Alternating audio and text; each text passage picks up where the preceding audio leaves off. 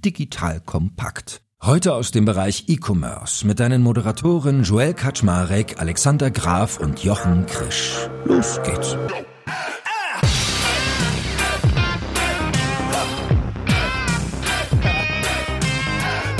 Hallo Leute, mein Name ist Joel Kaczmarek. Ich bin der Geschäftsführer von Digital Kompakt und heute habe ich wieder meine geliebten E-Commerce-Branden, den guten Jochen Krisch und den lieben Alex Graf an meiner Seite.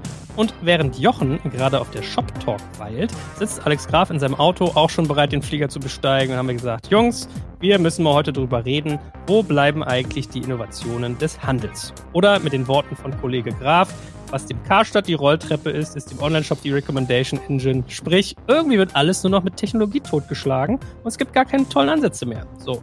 Deswegen werden wir mal den Blick weiten, heute mal über so schöne Themen wie Pinterest, TikTok, Food Delivery reden, weil irgendwie kommen alle Innovationen gerade von woanders, aber nicht aus dem Handel selbst. Aber vielleicht tun wir auch das ein oder andere noch auf.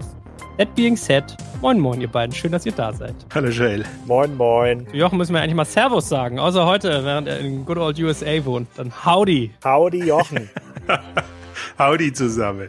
Ja, komm her, Jochen, dann hast du mal hier den Auftakt heute. Lass mal einen vom Stapel. Was tut sich denn so auf der Shop Talk? Du bist ja an der Quelle des Wissens gerade. Ich hoffe, es gibt kassenlosen Checkout bei den Getränkeständen bei der Shop Talks. Ich meine, wer diese Gelegenheit nicht genutzt hat von diesen kassenlosen Checkout-Anbietern, wenn nicht bei der Shop Talks, wo dann? Ja, das ist aber eigentlich genau das Phänomen. Also ich mag die Shop Talks sehr gerne, weil sie eigentlich versucht, auch die Innovationen abzubilden, soweit sie möglich sind. Aber das Interessante auf so einer Konferenz ist eigentlich immer im Ausstellerbereich alles super innovativ. Neueste Technologie, alles da, von Amazon Today bis äh, in Anführungszeichen Walmart Marketplace und die ganzen Walmart Services, die jetzt angeboten werden. Also alle versuchen so dem Handel irgendwie Innovation schmackhaft zu machen.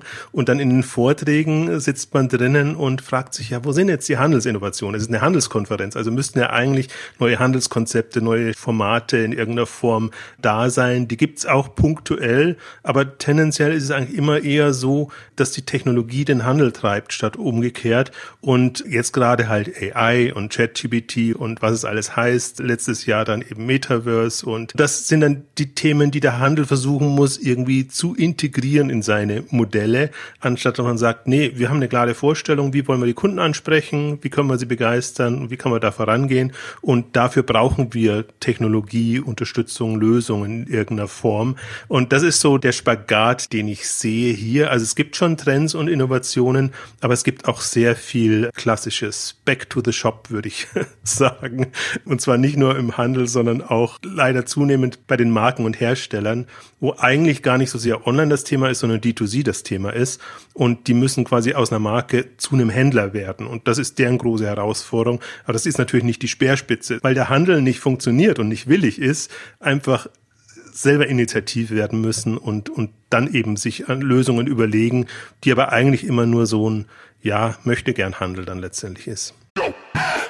Werbung. Aufgepasst! Wenn du ein B2B-Unternehmen bist, möchtest du jetzt deine Sales Pipeline mit neuen B2B-Leads füllen und dafür empfehlen wir dir unseren Partner SalesViewer. SalesViewer lässt sich total einfach erklären. SalesViewer entschlüsselt nämlich Unternehmen, die deine Webseite besuchen und zeigt diese in Klarnamen an. Du und dein Team sehen also ganz genau, wer eure Webseite besucht und wofür sich diese potenziellen KundInnen interessieren. Und dann gibst du einfach Vollgas, denn du kannst diese Unternehmen dann ja zielgenau ansprechen und einfach zu neuen KundInnen machen. Im Marketing und Vertrieb ist das also eine Wahnsinnsunterstützung für die B2B-Lead-Generierung. Deshalb nutzen schon viele Marktführer wie Stepstone, Avato Systems, Spot5, Talon One oder die Vodafone-Tochter Grand Centric SalesViewer und generieren damit täglich neue B2B-Leads. Und wenn das für dich interessant ist, dann teste SalesViewer doch einfach mal kostenlos. Alles, was du dafür wissen möchtest, findest du unter folgender Weiterleitung digitalkompakt.de slash salesviewer. Und wie immer verlinke ich dir das auch auf unserer Sponsorenseite unter digitalkompakt.de slash Sponsoren. Das war's mit dem Werbespot per se ist ja auch nicht verwerflich, dass man aus der Technologie heraus Innovationen entwickelt. Also ich meine, damit verdient ja Alex auch sein Geld, dass er anderen dabei hilft, dass sie das quasi heben können, dieses Potenzial. Aber ist sie das nicht innovativ genug? Also wenn du da irgendwie den fünften Vortrag über ChatGPT hörst, gibt es da nichts Spannendes, was sie damit machen wenigstens? Der Punkt ist ja immer, die Technologie ist ja viel weiter als der Handel. Also Technologie muss sich ja erstmal etablieren und man muss nicht händeringend, einfach weil eine neue Technologie da ist, jetzt einen Case suchen, also ein Problem suchen, mit dem man das, die Technologie einsetzen kann. Sondern eigentlich muss es ja andersrum gehen. Ich habe ein paar Handelsprobleme, die sind ja offensichtlich. Kundenansprache, großes Problem. Wie, wie kann ich, keine Ahnung, meine Margen heben, mehr Umsatz machen, damit auch meine Bottomline stimmt. Das sind ja alles so Aufgaben, die da sind. Dafür braucht es ja auch Lösungen. Und ich finde Technologie spannend, per se, für sich als Teil, aber halt nur als Enabler dann für das, was wirklich den Handel voranbringt. Und so ist das Pferd oftmals von hinten aufgezogen, dass man hier zig Cases händeringend sucht man jetzt Einsatzmöglichkeiten für AI, für ChatGPT, für andere Lösungen, für uralt Cases, wo ich sage, die haben so in der Form, in der Konstellation eigentlich ohnehin keine Chance. Gut, die Dienstleister und die Tech-Player können gut Geld verdienen damit, weil einfach, das ist ja ein Profilierungsthema und äh, deswegen macht man das. Aber das ist nichts, was den Handel im Kundensinne voranbringt, dass man einfach ein anderes Profil hat, mehr Umsatz macht oder einfach mehr, wie soll ich sagen, mehr Attraktivität bekommt, äh, kundenseitig. Und das fehlt mir. Also ich argumentiere nicht gegen Technologie, sondern mir fehlt parallel dazu einfach die Innovation Innovationsfreude im Handel selber, damit sich das gegenseitig befruchten kann. Sieht das bei dir ähnlich aus, wenn du mal dein Kundenportfolio dir so anguckst, Alex? Also der Spruch mit der Recommendation Engine wird ja nicht von ungefähr gekommen sein. Ist das bei euch auch so? Also wir haben natürlich viele B2B-Unternehmen mittlerweile als Kunden. Da gibt es jetzt nicht so das Innovationsproblem, sondern da geht es ja vor allem grundsätzlich darum, digitale Kanäle zu dem Kunden aufzubauen. Die Cases, die auf der Shop Talk besprochen werden, sind ja im Wesentlichen B2C-Cases und Dort hat sich die Innovationsleistung verlagert, weg von dem Kundenfokus hin dazu, wie kann ich als Plattform Geld verdienen. Das führt dann halt zu relativ obstrusen Situationen, dass man in der Präsentation von einem Farfetch oder von einem Walmart oder wahrscheinlich von der Hut Group 90% Technologie-Pitch sieht. Also Händler pitchen Technologie. Schaut mal her, liebe Händler oder liebe anderen Hersteller, ihr könnt bei mir auf der Plattform verkaufen. Dafür nehme ich Geld, Stichwort Marktplatzgebühr oder ihr könnt dort Werbung schalten, Stichwort Retail Media. Und das bestimmt auch die Präsentation. Also wenn man mal durch Jochens Blog geht und sich mal von den großen Händlern die letzten Investor Relations Reports anguckt, ist 90 Prozent Technologie-Pitch. Wir wollen Technologieunternehmen werden, weil keiner mehr mit dem eigentlichen Handel Geld verdient, also mit dem Verschiffen von Ware zum Endkunden oder mit der Lagerung von Ware und mit der Sortimentierung tun sich halt viele Händler schwer und müssen da irgendwie Technologieunternehmen werden. Und das hat natürlich dazu geführt, dass wir als Endkunden kaum noch eine echte Innovation sehen. Ja, es gibt irgendwie vielleicht jetzt, das letzte, was irgendwie kam, war das schon ausgedruckte, klebefertige Retourenetikett in der Kiste. Das ist schon irgendwie drin. Ist ja auch keine Handelsinnovation. Naja, es macht quasi das Rücksenden irgendwie einfacher. Aber ansonsten ist da nicht viel gekommen. Weder diese personalisierte Ansprache hat sich nicht weiterentwickelt in den letzten Jahren. Also wie spreche ich den Kunden an mit irgendwie seinen Vorlieben, seinen Lieblingsmarken, seinen Reisen. Alle haben ihr Sortiment irgendwie ausgeweitet. Die echte Innovation findet bei den Spezialisten statt. Du hattest das im Vorfeld kurz gesagt, bei den Thomans und Sportitiers dieser Welt, die sich dann in ihrem Sortiment, sozusagen in ihrer Herstellerindustrie wirklich Dinge überlegen können, die halt für einen Otto oder für einen Amazon nicht skalieren. Aber ich bin wirklich erstaunt, wenn ich jetzt die Präsentation öffne von den Großen. Und ich glaube, Farfetch äh, wurde ja, glaube ich, heute Morgen auch bei der Shop Talks groß angekündigt, dass der eine Vice President, irgendjemand war auf jeden Fall da von Farfetch, aber wirklich 90 Prozent der Farfetch-Kommunikation ist Handelsdienstleistung. Also es ist im Grunde genommen Hermes könnten da eigentlich auch stehen und das Gleiche erzählen. Und ich glaube, das beschreibt gerade so ein bisschen äh, den Handel. Das finde ich jetzt auch nicht abwegig, weil natürlich auch die großen Hersteller, die eine sehr, sehr überreizte Distributionsstrategie hatten, also einfach Ware überall hin, wo es geht, ja, mehr Warendruck erzeugt mehr Verkaufsdruck, haben die ihre Selektion da nicht im Griff und sorgen dann dafür, dass es so eine permanente Preisspirale gibt. Und die neuen Hersteller, die oft ja auch über Instagram oder einem TikTok und Co. entstehen, die sind quasi auf diese Händler auch gar nicht mehr angewiesen und überdistribuieren halt auch gar nicht mehr. Also schon sozusagen ein von beiden Seiten verursachtes Phänomen. Die erfolgreichen Marken sind so erfolgreich, dass sie halt selber ihren Direct-to-Consumer-Umsatz steigern können. Stichwort Nike. Und die, die irgendwie nicht so erfolgreich sind oder verpennt haben, in Technologie zu investieren, siehe Adidas, ja, die ziehen sich wieder zurück und sagen, mein großer Partner ist der Handel, weil ich krieg selber nicht kostendeckend hin. Und ich glaube, das Ergebnis dessen, dieses Dilemmas von beiden Seiten, das kann man sich gerade in Las Vegas extrem gut anhören. Aber Stichwort Marken vielleicht, da wird es eigentlich ganz deutlich. Die, die starke Marken haben, in Anführungszeichen, die können das und, und machen das. Und die anderen hoffen eigentlich äh, auf den Handel, dass der Handel sie voranbringt. Oder müssen sich extrem verbiegen, dass sie eben, keine Ahnung, TikTok, Pinterest, Instagram oder wie sie alle heißen, nutzen, um da voranzukommen. Währenddessen eben die ganzen neuen Influencer-Brands und, und andere Marken entstehen, die einfach schon ein bisschen mehr Gespür für die Kunden haben, aber im Grunde auch No-Name-Brands sind, aber näher dran sind von den Leuten, die das machen. Und was aber fehlt, und, und da gebe ich vielleicht auch noch ein paar Beispiele, ist in der Kundenansprache. Zum Beispiel ein Vortrag, der mich sehr beeindruckt hat, beeindruckt hat, das sehr nämlich zurück, äh, war bei Pinterest. Da hatte ich mehr das Gefühl, die haben jetzt eine Vorstellung davon, wie sie die Kunden ansprechen wollen und was sie da machen wollen. Also die haben jetzt Collagen wieder reaktiviert mit, mit einer Shuffles-App, die sich an die Generation Z wendet und haben da einfach neue Modelle, wie sie Produkte präsentieren wollen, sagen auch, Kurzvideos sind eigentlich der Treiber oder haben eine bessere Conversion. Sowas könnte ja auch im Handel kommen, dass mal ein Händler kommt sagt, okay, ich stelle da nicht nur das Produktbild hin, sondern ich mache das das mit Kurzvideos. Also manche gibt's ja jetzt mit Live-Shopping, aber Live-Shopping, das Thema, wie es jetzt kommt, ja auch Live-Video-Streams, kommt eher von den Plattformen und der Handel soll es dann nutzen, als dass generische Konzepte da kommen oder andere Themen, die wir ja auch haben, wo noch viel im Prinzip Innovationsbedarf ist, ist das ganze Thema Secondhand, Recommerce und das sind ja auch alles so Nachhaltigkeitsthemen, wo man ja auch anders die Leute ansprechen muss, andere Konzepte finden muss und da werde so viel Innovationsbedarf da wirklich mit neuartigen neuartigen Konzepten zu kommen. Das gibt's alles, aber das ist letztendlich Shopbetreiber, E-Commerce, einen Online-Shop in einer anderen Form. Und du hast dann immer wieder das Vermarktungsproblem, dass du die Kunden erstmal gewinnen musst, dass du sie konvertieren musst und dass das halt alles vergleichsweise schlecht funktioniert, beziehungsweise damit verdienen halt die Googles und die Facebooks dann ihr Geld. Und das geht natürlich dann von der Marge weg. Und sowas erwarte ich mir eigentlich mehr aus einem Handelskontext oder Verkaufskontext heraus. Und das sieht man nur ja sehr punktuell, sage ich jetzt mal. Also für mich, äh, sozusagen, äh, Jochen muss ja gleich, hat er mir hat er uns schon verraten im Vorgespräch, muss er gleich zum Ski-In-Vortrag. Für mich ist echte Handelsinnovation ist das, was ich bei Ski-In gesehen habe. Jetzt mein, ziehen wir mal diese ganzen unfairen Sachen ab, die Ski-In macht, ne? nicht richtig Mehrwertsteuer ausweisen und Retouren ist so äh, schäbig und was auch immer. Diese Fähigkeit, sozusagen Trends in sozialen Medien zu entdecken und zu erzeugen, das innerhalb von drei Tagen in Produkte zu übersetzen. Und das auch so in Produkte zu übersetzen, dass es eben nicht zu enormen Kosten kommt, sondern in Chargengrößen 20, 30, 40, 50 Stück Dinge auf eine Plattform zu stellen. Also das ist eine echte Supply Chain Innovation. Das ist eine wirkliche Handelsinnovation. Das macht einem Salando auch massive Probleme und die müssen sich dort auf den Kopf stellen, um das irgendwie zu kontern werden sie aus meiner Sicht nicht können, können wir vielleicht noch später darauf eingehen. Und ich hatte das letztens mal eingegeben bei ChatGPT. Ich bin in der Paid-Version momentan und konnte ich Model 4 ausprobieren. Habe mal gefragt, okay, ist Shein ein relevanter Wettbewerber für Salando? Und ich glaube, die PR-Abteilung von Salando hat OpenAI bestochen. Dort kam nämlich die Antwort, Nee, eigentlich nicht. Und ich lese mal vor, warum eigentlich nicht. Dort steht nämlich, der Marktfokus von Salando ist vor allem der europäische Markt, versus Shein eine China-basierte Company ist mit einer eher globalen Präsenz. Schon mal erster Fehler. Natürlich ist Europa der zweitwichtigste Markt für Shein, also schon mal ein riesen Interpretationsfehler hier von der Engine. Hätte ich aber als PR auch so geschrieben. Ja, zweiter Punkt. Price Range. Shein is known for low-priced fast fashion products that appeal to price consumers. Zalando offers a broader range of price points, bla bla bla. Stimmt schon, ist aber natürlich falsch, wenn die ganzen günstigen Kunden weggehen, sozusagen diese Einstiegssortimente kaufen, kann man natürlich nicht absellen in so ein Sarah hinein oder so ein Hilfiger und diese ganzen Mittelpreissegmente. Das ist sozusagen ein Riesenproblem für Salando, dass ihnen diese ganzen Kleinkunden weggehen. Also hat die PR-Abteilung dort auch klug äh, sozusagen eingebaut.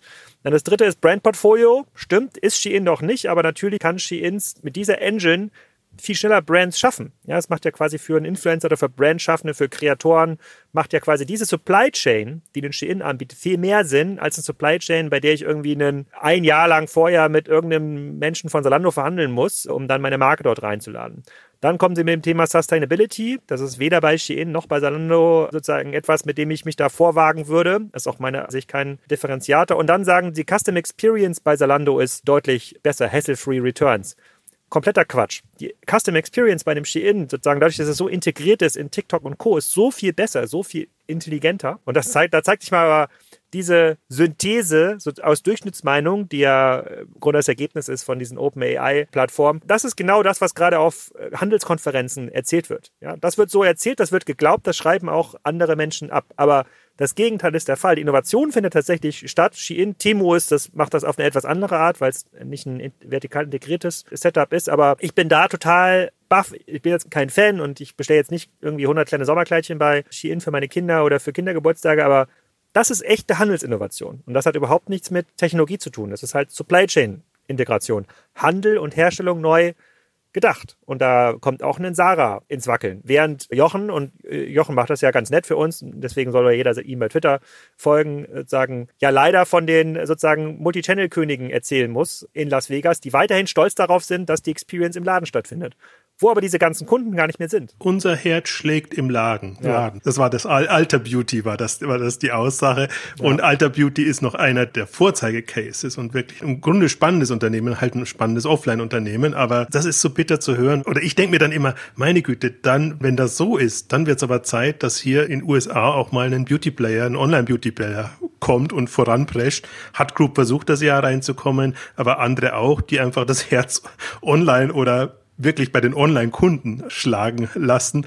Und das ist so ein bisschen das Vertrackte daran, ja. Ich meine, wir können das ja auch mal zu Ende denken. Ich habe heute gerade mit einem Händler gesprochen, der so im Designbereich ist. Wir haben über einen großen Hersteller gesprochen, der im Designbereich ist und meinte, naja, er hat so die Hypothese, dass den Herstellerkollegen da die Angst umtreibt, dass die ganzen Händler, auf die er sich gerade verlässt, dass es die alle aus der Kurve tragen wird, weil halt keiner von denen in Innovationen investiert, beziehungsweise in irgendeiner Form noch technisch und genau wie wir es gerade gesagt haben, was den Innovationsgrad angeht, mithalten kann.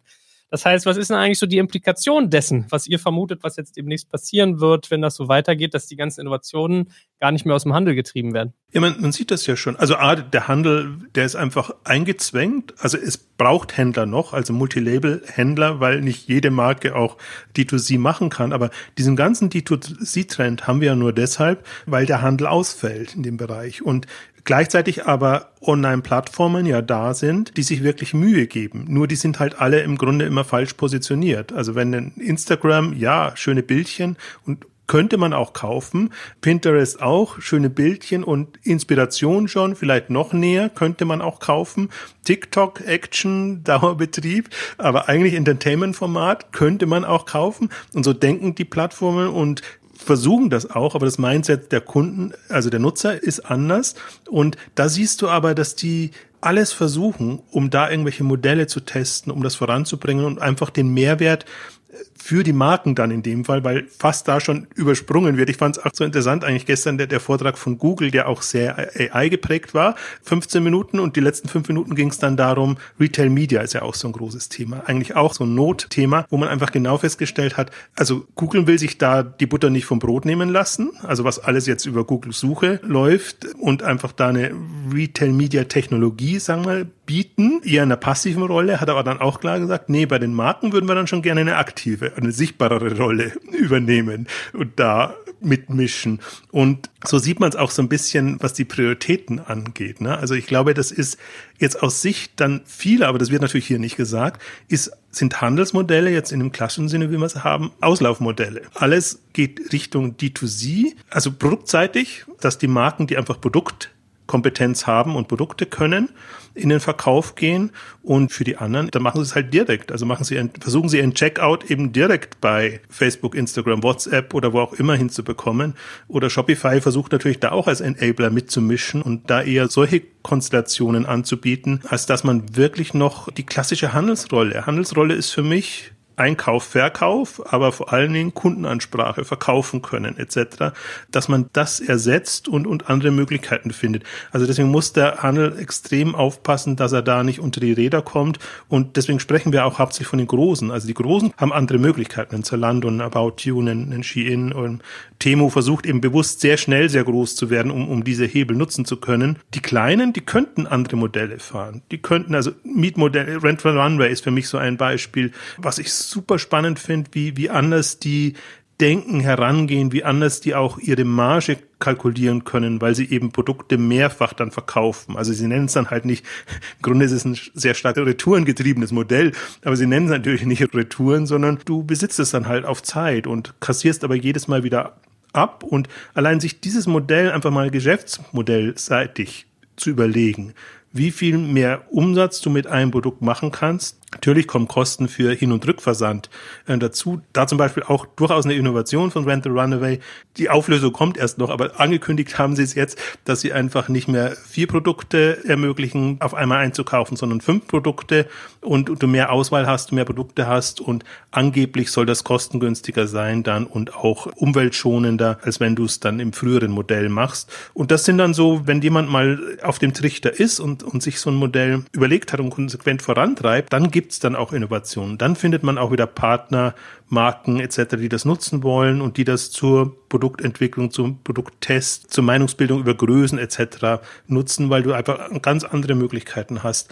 Also das ist zum, wäre für mich mal zum Beispiel, und da gibt es ein paar wenige, mein Lieblingsbeispiel Rent the Runway, Poshmark und DoorDash oder so, die da schon dran sind, aber in der Masse fehlt mir das. Könnte man mit Rent the Runway dann aber nicht ketzerisch argumentieren, dass dann die ShopDocs 2024 genutzt wird, um das sechste Stück im Paket anzukündigen? Weil es ist eine sehr lineare Fortschreibung des bestehenden Modells, oder nicht? Das stimmt schon, aber das habe ich jetzt als Beispiel genannt, weil die hatten wirklich Probleme jetzt, dass sie ihr Geschäftsmodell so hinbekommen haben und das war jetzt nicht das attraktivste Corona-Modell, weil du einfach nicht so viel du brauchtest. Also denen würde ich jetzt erstmal die Chance geben, sich da weiterzuentwickeln und zu sagen, wir machen es attraktiver für die Kundinnen, dass sie das Modell nutzen wollen. Und dann erwarte ich schon, dass dann noch ein paar andere Sprünge kommen in dem Bereich. Also ja, könnte man ketzerisch sagen, wie du das jetzt formuliert hast. Aber den Innovationstreibern will ich dann auch ein bisschen mehr Chancen geben. Also bei, bei dem klassischen Händler, der dann ja nur ein neues Sortiment dazu nimmt oder irgendwas macht, da bin ich ähnlich drauf. Da lege ich dann immer so ein bisschen mehr Goodwill an den Tag. Jetzt kommt ein kleiner Werbespot.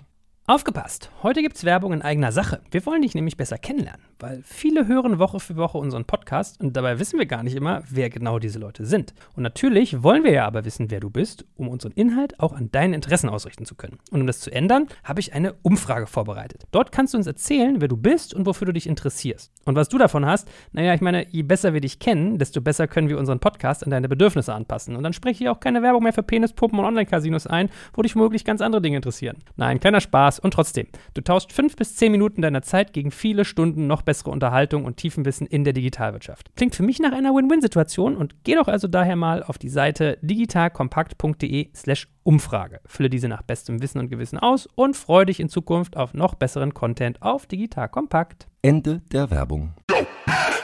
Ich meine, wie geht es euch denn sonst so? Wenn ich was auf Händlerseite in Richtung Innovation wahrnehme, dann hat das oft mit so Spezifika zu tun, also bei Sortimentsthemen oder bei Services oder bei der gesamten Erfahrung, die du mit dem Produkt sozusagen machst, wenn du operativ damit interagierst. Also um mal so ein paar Beispiele zu nennen. Ich habe jetzt gestern gerade mit Thomann gepodcastet. Da passieren irgendwie ganz viele Dinge. Habe ich den Eindruck, dass man immer probiert, immer wieder Neues ausprobiert. Alex hat im Vorgespräch, hat er gesagt, so KDW ist irgendwie so ein Case, den er interessant findet. Können wir auch mal gleich ein, zwei Sätze nochmal drüber sagen.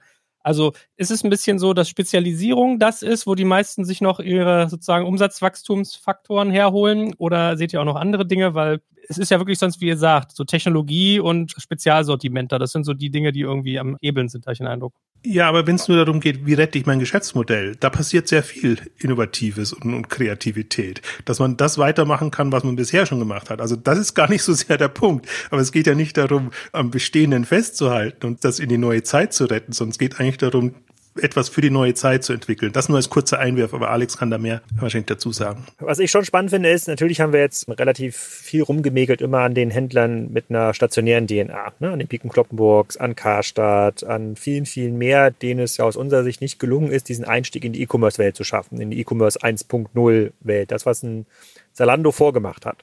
Was ich jetzt aber spannend finde, gerade in der aktuellen Marktphase, ist, dass es auch einem Salando, auch einem About You nicht gelingt, in diese ganz neue Welt vorzudringen, die halt sehr Social Network basiert ist. In, die findet halt in TikTok statt, die findet in Instagram statt, die findet auch in Pinterest statt. Und dort irgendwie einen Einstieg zu finden, dort Innovationsvorreiter zu sein, ist für die Unternehmen, die jetzt aus so einer sehr stark Online-Marketing optimierten Sicht darauf schauen total schwer, weil man halt sehr, sehr viel probieren muss, sehr agil ähm, sein muss. Also den Vorwurf, den wir dem stationären Handel bisher gemacht haben, den muss man wahrscheinlich im E-Commerce 1.0 Unternehmen fairerweise genauso machen. Ich hoffe ganz ehrlich nicht mehr, dass wir aus dem stationären Bereich da viel Innovation sehen, weil wie Jochen schon sagt, das ist ein Rückzugsgefecht. Da geht es darum, dass man irgendwie die Kostenseite so weit im Griff hat, dass man da sein altes Geschäft noch betreiben kann. Das geht in vielen Fällen auch tatsächlich. Also KDW ist da so ein Beispiel. KDWs Wettbewerb ist nicht der Gucci Online Store. KDWs Wettbewerb ist der Gucci Store auf dem Kuda. Wenn die es schaffen, auf den Quadratmeter eine bessere Kundenfrequenz hinzubekommen und irgendwie ein besseres Erlebnis für den Kunden, dann können die in einer Stadt wie Berlin, die einen massiven Touristenzuwachs hat, einfach noch 20, 30, 40 Jahre weitermachen. Die haben eine Prime Location, die haben jetzt irgendwie über 200 Millionen da schon diesen Store reingebaut. Klar, machen wir immer so ein bisschen Online-Witze über die Rolltreppen, aber da ist halt voll. Da ist fast immer voll. Und die wachsen auch ganz, ganz stark. Und natürlich wird dort E-Commerce auch eine wichtigere Rolle spielen, aber immer nur so 10, vielleicht mal 20 Prozent. in Zukunft. Und die Unternehmen, die ihr Geschäft schon umdrehen mussten, wie einen Bräuniger, die sind jetzt schon bei über 50 Prozent. Und bei dem Rest, wenn man ganz, ganz, ganz, ganz ehrlich zu sich selber ist, da können wir noch mal ein bisschen hinschauen, da kann man auch mal ein bisschen hoffen, aber das ist in der Regel nicht angemessen. Das viel Spannendere finde ich jetzt, wie schafft ein Salando den Schwung in die neue, sozusagen sehr, sehr stark sozial geprägte Welt. Die Menschen verbringen mehr Zeit online, mehr Zeit bei YouTube, YouTube Shorts, TikTok, TikTok Shorts, äh, Pinterest. In den USA natürlich extrem viel Zeit immer noch bei Facebook. Wie kommt man dort rein? Wie kann man dort organisch teilhaben, sozusagen an der Meinungs- und Interessenbildung der Menschen, die dann zu einem Konsum führt? Ist ihm bisher nicht gelungen. Gibt ganz, ganz wenig Anbieter, denen das gelingt. Gelingt Rent the Runway sicherlich besser als in Walmart in den USA. Da sehe ich schon eine ganze Menge, ja, so spannender Entwicklung, aber ich frage mich, tatsächlich selbstkritisch. Ich bin ja eingestiegen in Onlinehandel. Da ging gerade dieser Versandhandelskongress in Wiesbaden zu Ende. Da war ich nie und angeblich war das so ein Kongress unter Kronleuchtern mit Anzügen und Smokings und ich bin direkt eingestiegen in die Live-Shopping-Days von Jochen. Und da haben wir immer so gedacht, haha, die da drüben mit den Anzügen und den Smokings, die mit ihren, ihren Katalogen mit, mit hartem Einband.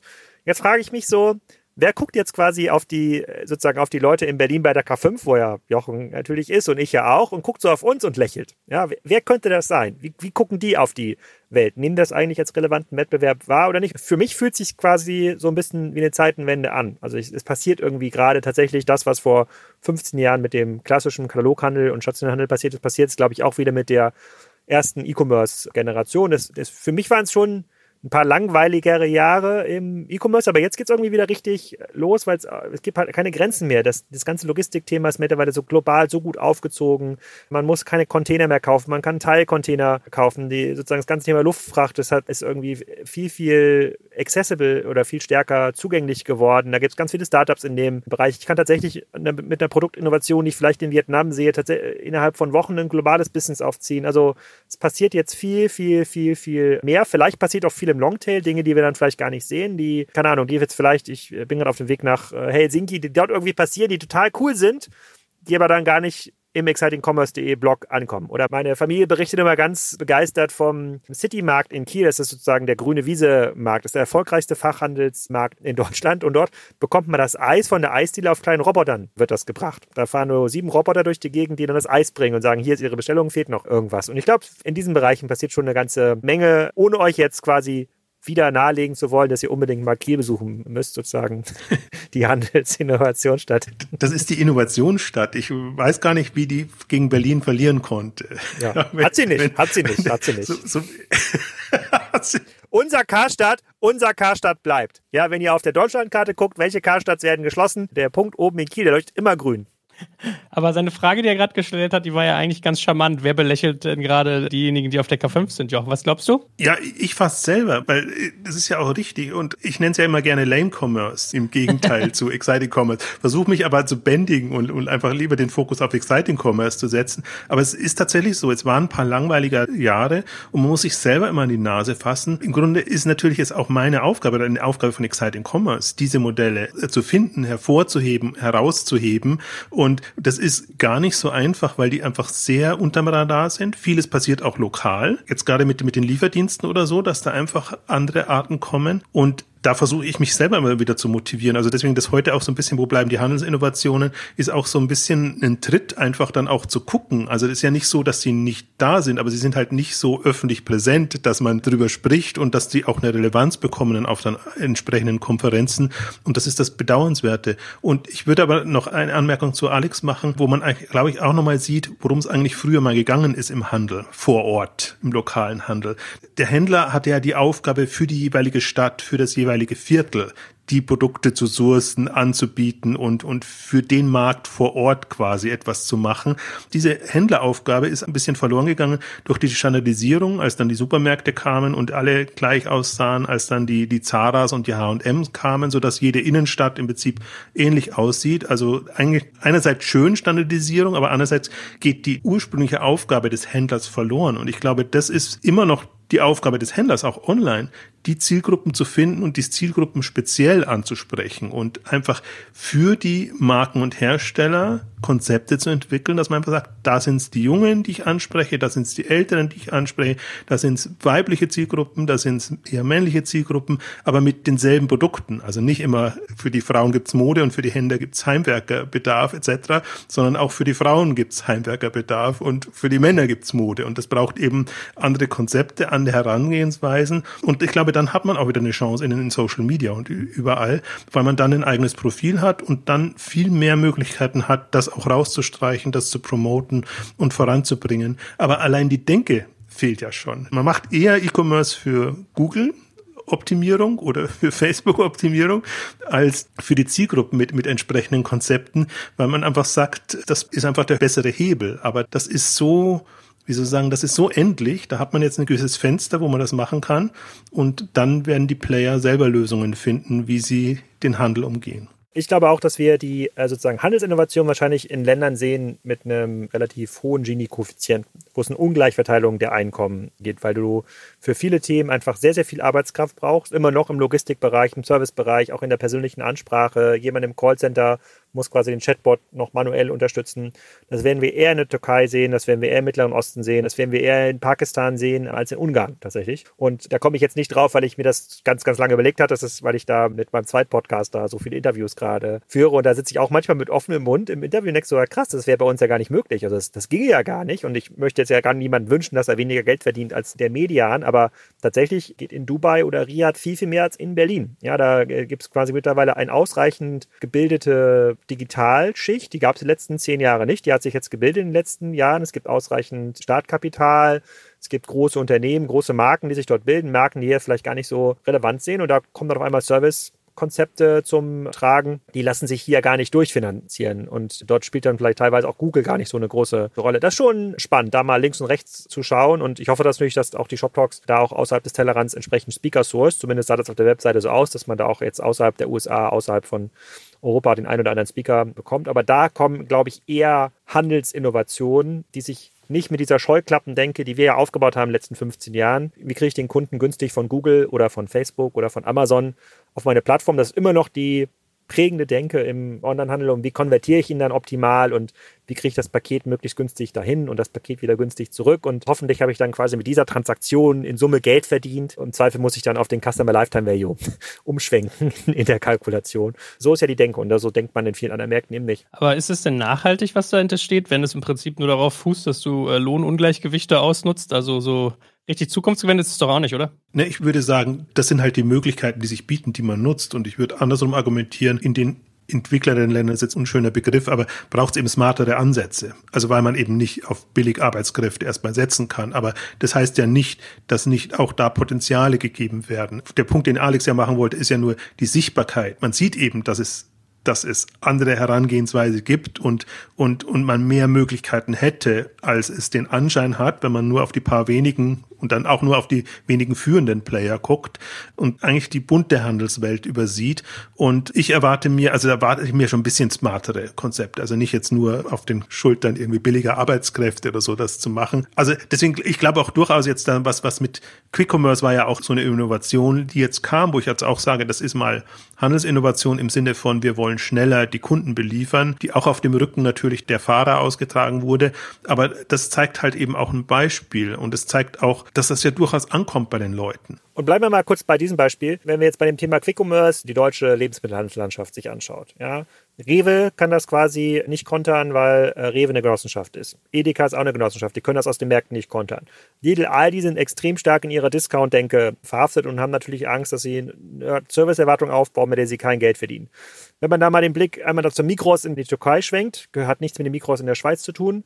So, die haben in allen ihren Ladenkonzepten angefangen, eigene Dark Stores aufzubauen. Also der Laden bleibt offen, aber das Lager hinten wird ein bisschen größer und da sind alle Schnelldreher drin. Das heißt, du kriegst immer Mehl, Butter, Milch, sozusagen Zucker, kriegst du immer in 15 Minuten oder in 25 Minuten. Wenn das dann, wenn du mehr haben willst, hast, äh, wird es dann auf das Sortiment erweitert, das auch im Laden gepickt werden kann. Da hast du dann entsprechend höhere Fehlpickquoten und die Lieferzeit steigt. Diese Art von Innovation, die ist jetzt noch nicht mal abhängig gewesen von der Verfügbarkeit günstiger Lieferfahrer. Da ist aber unser Handelskonzept so fest, dass es schon so ausgereift und so festgerüttelt und bis da mal so ein Darkstore in der Rewe-Filiale in Gettorf und da ist genug Platz dafür. Das ist echt kein super Laden. Wir sind immer noch ein bisschen hinterm Mond, ja, was das Sortiment angeht. Also da fehlt eigentlich im Grunde nur noch so ein großer Maggi-Aufsteller ja, über allen Suppen. Ja, so vom Flair. Aber das wäre total sinnvoll, sowas da aufzubauen. Da wirst du in vielen europäischen entwickelten Ländern halt so nicht sehen, weil es so viele Stakeholder gibt auf diese Fläche und diese Konzepte und es ist schon so festgerüttelt, dann tun sich wahrscheinlich dann Märkte in der Türkei oder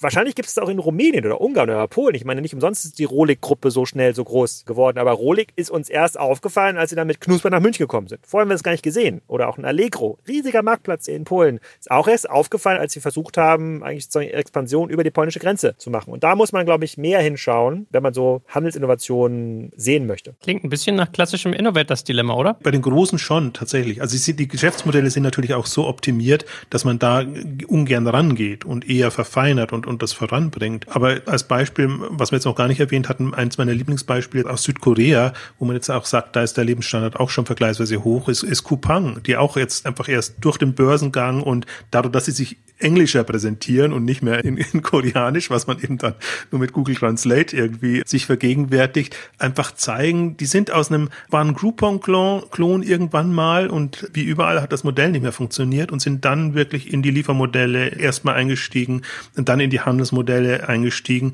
und bieten jetzt so eine einzigartige andere Möglichkeit, online zu bestellen, Produkte schnell zu bekommen. Und natürlich bauen sie das dann auch als Plattform, um andere mit reinzunehmen. Aber das ist wirklich nochmal, ein, ich bin ja momentan so eins meiner Themen ist ein bisschen die Amazons von morgen, weil man ja immer auch denkt, Amazon hat jetzt den Standard gesetzt und das ist das für alle Zeit. Aber Amazon hat ja auch extreme Probleme, jetzt mit der Zeit zu gehen und einfach für die nächsten Generationen attraktiv zu sein.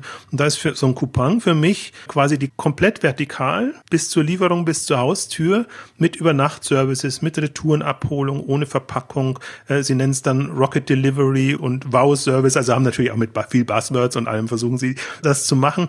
Aber das ist für mich so eine komplett andere Art und Weise, die Kunden zu bedienen und heranzugehen. Also wirklich auch wieder ein lokaler Player. Sie haben jetzt versucht, so ein paar andere Länder zu gehen. Das geht natürlich auch nicht von heute auf morgen. Sie sind auch in Südkorea natürlich entsprechend gewachsen. Aber wo man wirklich mal, wenn man über den Tellerrand guckt, sieht, was möglich wäre. Und das ist auch kein Konzept, das auf Billigkräfte nur bauen kann. Also das profitiert so ein bisschen davon, dass Südkorea eben mehr von Metropolen lebt. Also in Metropolen kann man andere Konzepte fahren. Aber dann würde ich mir das eben auch für London oder für Paris oder vielleicht auch Berlin ist noch eher eine kleine Metropole im Vergleich dazu wünschen. Also es können auch lokal verankerte Konzepte durchaus sein. Aber da sieht man eben, dass es auch komplett anders gehen kann und dass die Standards einfach nochmal komplett andere sind. Also jetzt auch, wenn man mal Coupang mit Amazon vergleicht, das ist eine komplett andere Welt und Amazon müht sich so schnell zu liefern, das alles hinzubekommen. Aber Coupang hat ein Konzept dafür und hat es integriert und treibt das zunehmend voran und automatisiert das. Und das ist für mich auch ein smarterer Ansatz. Da wird mit Technologie arbeitet, aber nicht Technologie, die, die eben da ist, irgendwie integriert, sondern wird versucht, Technologie zu finden, die einfach dieses ganze Verkaufs- und Servicemodell leichter und effizienter machen. Helft mir doch auch nochmal zu verstehen. Also es klang jetzt sehr viel so, als wenn so das übergegriffene oder das darüberliegende Motiv ja eigentlich das Thema, also normalerweise hast du ja klassischerweise Kundengewinnung und Kundenreaktivierung. Das ist ja der simple Handelsfaktor, den du hast. Ist es nur darauf zurückzuführen, dass quasi die meisten Händler irgendwie verschlafen, zu verstehen, wo der Kauf stattfindet und wie ich quasi da an die Ansprache komme? So Stichwort TikTok-Video präsent sein, Social präsent sein, schnell äh, drehen können bei manchen Sachen, schnell reagieren können, schnell verfügbar sein, etc. Oder würdet ihr sagen, es ist doch noch mehr? Na, erstmal würde ich sagen, Kundenbindung. Also du hast es jetzt ein bisschen rum. Mhm. Gewinnung und Reaktivierung sind so ein bisschen die negative Effekte. Eigentlich Kundenbindung und dann Ansprache, Ansprache, Ansprache. Entweder Begeisterung über Serviceberatung, über Verkauf, also Inszenierung und diese Themen. Also das muss schon aus dem Händler herauskommen. Die anderen Plattformen bieten eine Möglichkeit, aber eigentlich sind es mehr Krücken und auch sehr teure Konzepte einfach, um das immer wieder zu machen. Also am besten sind natürlich die, die gar nicht darauf angewiesen sind und am allerbesten sind die, die selber dann so attraktiv werden, dass sie eben Zugkraft entwickeln und so wie in Amazon. Amazon ist ja ein bisschen aus der Not heraus, aber quasi die alternative Produktsuche geworden ist. Aber wir sind halt da auch noch auf der Suchebene. Wir sind nicht auf einer Inspirationsebene oder auf einer auf einer Verkaufsebene. Und dieses ganze Segment fehlt im Grunde noch. Und man muss auch fairerweise sagen, wir sind jetzt hier in dieser Runde auch nicht schlauer als die meisten Händler. Also die meisten sind schon extrem clever, haben aber so viele Baustellen in so vielen Bereichen von Personal finden, Laden, Mieten, sagen Neubauprojekte, das ist kaum handhabbar. Und dann kann man natürlich den Vorwurf gelten lassen, dass es eine bestimmte Gruppe von Händlern gab, denen ging es halt langer Zeit sehr gut. Und die einzige Handelsinnovation, die die interessiert haben oder wo sie von geprahlt haben auf dem Versandhandelskongress, war die Kundenkarte. ja. Und was haben sie damit gemacht? Nix.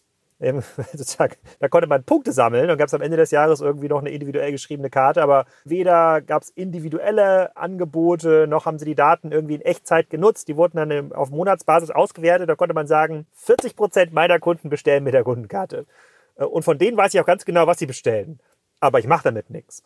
So, und diese in Anführungsstrichen sozusagen Faulheit, die wird uns natürlich bestraft, weil das übernehmen andere Händler einfach deutlich besser. Aber Händler sein in dieser Zeit und dann auch noch Händler mit physischen Assets, die ja nochmal eine komplette Dimension neue Probleme mit sich bringen im Vergleich zum Online-Handel, ist überhaupt kein dankbares Umfeld. Ich würde auch ungern Händler sein. Also vor allem möchte man jetzt nicht Händler sein aus einer schwachen Position, wo man die ganze Zeit in diesem Rückzugsgefecht ist und sich überlegen muss, okay, die Footfrequenz sozusagen von meinem Laden sinkt. Online habe ich auch noch nicht richtig gemacht. Der Student, der, mich, der mir bisher die Webseite gebaut hat, der kann das jetzt auch nicht mehr machen. So, das ist so komplex. Nach vorne gerichtet, wenn ich einen richtigen coolen USP habe und irgendwas, was die Kunden wirklich wollen, fair enough. Immer noch schwer genug, aber fair enough, da kann man eine ganze Menge machen. Nach hinten gerichtet in der Verteidigungshaltung Richtung Amazon oder Otto oder Zalando oder was immer mein Wettbewerber ist, boah, das würden wir auch nicht besser hinbekommen als die meisten anderen Händler, die morgens um sechs aufstehen und irgendwie nachts mit Sorgenfalten um elf und zwölf ins Bett gehen und dann flittert am nächsten Tag noch irgendeinen Amtsbrief in den Postkasten. Also das ist nicht dankbar. Das sehe ich genauso. Also ohnehin finde ich die Rettung und die zukunftsfähige Machung bestehender Konzepte immer schwierig. Also deswegen, ich bin ja, insofern, ich kann es mir immer leicht machen. Ich bin ja kein Berater. Ich muss ja niemanden raten, was zu tun ist, sondern ich kann immer nur darauf hinweisen, welche Fenster tun sich auf, welche Möglichkeiten sind da. Und wir sind nicht smarter, da stimme ich dir zu, aber wir können die Latte höher legen. Und der Handel neigt immer dazu, sehr zufrieden mit dem zu sein und freut sich dann schon, wenn eben ein paar Tech-Innovationen genutzt werden. Dann ist man so wieder auf der Höhe der Zeit und kann sich unter untereinander auf die Schulter klopfen oder zeigen, guck mal, was wir schon machen, was ihr noch nicht macht. Wenn auch vieles nur gesagt ist und gar nicht so in der Realität funktioniert. Aber ich glaube, was schon unsere Aufgabe auch ist, Potenziale aufzuzeigen und Möglichkeiten zu zeigen, wo eigentlich die Innovationspotenziale da wären. Und wie gesagt, ich will auch nicht als Technikfeind rüberkommen, aber ich würde mir mehr wünschen, dass der Handel die Technologieunternehmen antreibt, als wie es jetzt passiert, umgekehrt, dass die Technologieunternehmen und die Beratungsunternehmen den Handel antreiben und sagen, okay, da sind doch Sachen, das könntet ihr machen und so und so könntet ihr machen. Und das ist wirklich das Pferd von hinten aufgezäumt. Und das finde ich dann immer so schade, aber momentan gibt es auch kaum andere Möglichkeiten. Also Technologie ist halt weiter und, und sieht einfach schon mehr Möglichkeiten, aber nicht alles macht Sinn. Technologieunternehmen sind auch keine Handelsunternehmen, die haben ganz andere Kriterien, unter denen sie das verkaufen. Und jeder möchte halt SaaS-Modelle machen, damit er da am Umsatz profitiert. Und wenn jeder das macht, dann kommt der Handler irgendwann nicht mehr auf seine Kosten. Das heißt, was ich auch spannend bin, zum Beispiel hier jetzt durchaus, dass immer wieder mal anklang, auch wie können alternative Geschäftsmodelle jetzt auch auf Technologieseite aussehen und wie kann man es dem Handel leichter machen. Und gab eine sehr spannende Logistik-Session auch gestern, wo ich mir gedacht habe, ja, ich verstehe euch, ihr kommt nicht weiter, wenn ihr die bestehenden Prozesse im Handel optimieren wollt, sondern ihr müsst im Prinzip das selber zur Verfügung stellen und den, den Handel dafür begeistern, dass er diese dezentrale Logistikkonzepte sind es meistens oder Last Mile Services dann eben auch nutzen will als Service. Also auch auf der Seite ist noch viel zu tun. Und insofern ist das schon eine spannende Phase, aber ich möchte einfach, mein Plädoyer ist wirklich einfach, ja, ein bisschen immer mal wieder zu sagen, nee, es geht nicht nur um Optimierung und mit dem vermeintlich auf der Höhe der Zeit zu sein im Grunde ist man nicht auf der Höhe der Zeit, wenn man D2C macht und wenn man sich jetzt Gedanken macht, wie kann ich AI-Produktempfehlungen besser machen oder Jet-Services damit machen oder mal tolle Bilder machen. Das ist nur Mittel zum Zweck und der Zweck fehlt halt oftmals. Letzter Take, der mich für euch noch interessieren würde. Was haltet ihr denn für Fähigkeiten, die jetzt dann wichtig sind, wenn man eigentlich in diese innovative Denke kommen will? Ist es ein reines Technology Play? Geht es da um Marktpositionierung, dass man sowieso verloren hat, wenn man eine gewisse Hypothek schon in der Bank hat? Was seht ihr als den Faktor, der jetzt wichtig ist? Nee, wirklich Handelsdenke, Profilierung, Zielgruppenansprache. Wen will ich wie ansprechen? Ansprechen ist so neutral wie begeistern eigentlich. Also das muss Aufgabe des Handels sein. Verkaufen verkaufen und Produkte, auch allerweltsprodukte, möglichst attraktiv an die Leute zu bringen. Dann hat Handel einen Mehrwert und das braucht's eigentlich. Das andere ergibt sich dann daraus. Wie macht man das und wie muss ein Interface aussehen? Wie muss generell die ganze Experience aussehen? Deswegen ist das für mich gar nicht per se ein Technologiethema, sondern eigentlich mehr die Vorstellungskraft zu haben, wie es auch sein könnte. Und bei allem anderen können einem dann wieder Leute helfen. Das ist gar nicht ja der Punkt. Deswegen fehlt mir so ein bisschen dieses Händler-Innovationsgehen, das nicht, das in der Tat nicht technologiegetrieben ist, aus meiner Sicht. Sieht Alex genauso, nickt schweigend. Grundsätzlich geht es um besser verkaufen, weil ich habe es ja mal als Folie in meinem Vortrag, was ist sozusagen die einzige Determinante, die Erfolg bestimmt, ist die Anpassungsfähigkeit. Wer sich schneller an Kund- und Marktnachfrage anpassen kann, gewinnt.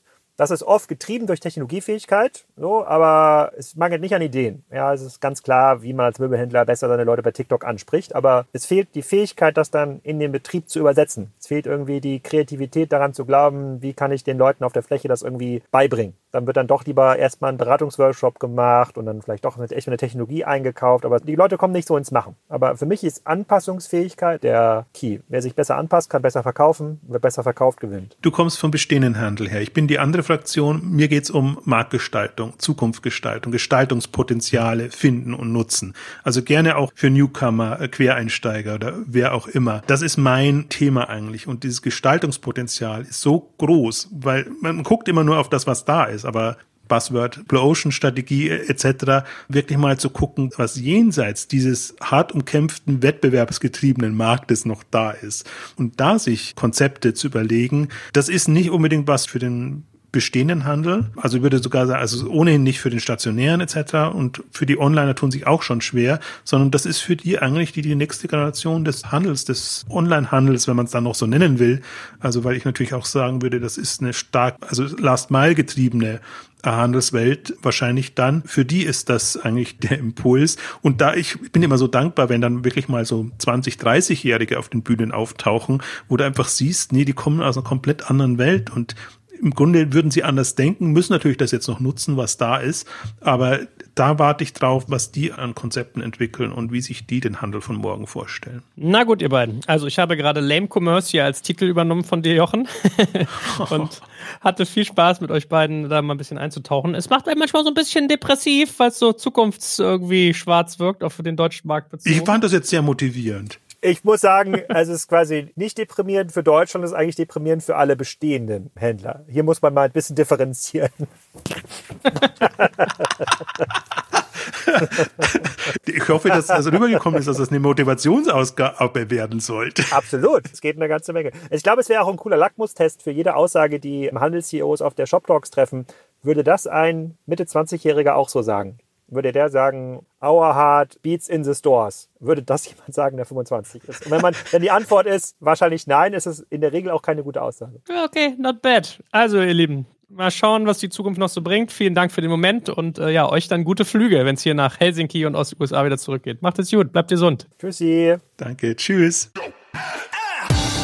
Danke fürs Zuhören beim Digital Kompakt Podcast. Du merkst, hier ziehst du massig Wissen für dich und dein Unternehmen heraus. Wenn du mit uns noch erfolgreicher werden möchtest, abonniere uns auf den gängigen Podcast-Plattformen. Und hey, je größer wir werden, desto mehr Menschen können wir helfen. Also erzähl doch auch deinen Kolleginnen und Kollegen von uns. Bis zum nächsten Mal.